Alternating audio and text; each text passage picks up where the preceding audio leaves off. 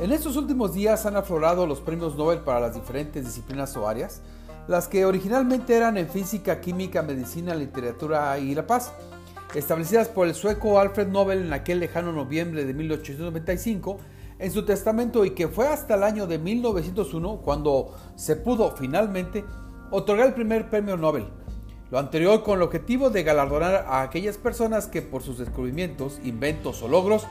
mejoran la calidad de vida de la humanidad. Obviamente la rama económica no estaba siendo galardonada por el testamento de Alfred Nobel. Sin embargo, y ya entrada la segunda mitad del siglo XX, concretamente en el año de 1969, se establece el Premio Nobel de Economía, el cual, dicho sea de paso, es el único premio Nobel que no es Nobel, ya que su verdadero nombre es Premio Banco de Suecia en Ciencias Económicas,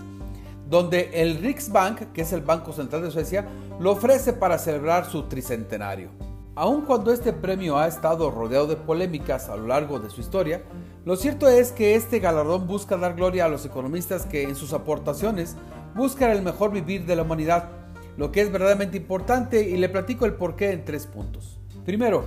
el premio en economía se basa en los estudios e investigaciones que se hacen en ocho grandes áreas que van desde teorías del bienestar, política fiscal y monetaria hasta finanzas institucionales donde se busca de forma científica un crecimiento económico generalizado, una disminución de la pobreza o bien una distribución correcta de riqueza, entre otras cosas.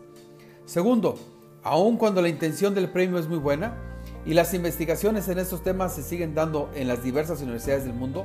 lo cierto es que mientras las teorías no logren aterrizar en verdaderos beneficios generales, las teorías no dejarán de ser simplemente teorías. Y tercero, los efectos de los descubrimientos e inventos de las ciencias exactas son palpables, en vacunas, en aparatos, por ejemplo, algo que adolece la economía ya que sus investigaciones están dirigidas al elemento más cambiante del mundo, el hombre.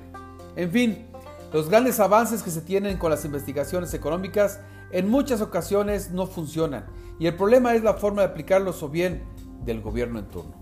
Lo invito a que me siga en redes, estoy en Twitter como arroba oliver-arroyo, Estoy en Instagram como El Arroyo. Me pueden encontrar en mi podcast Economía Finanzas de Opinión en Spotify.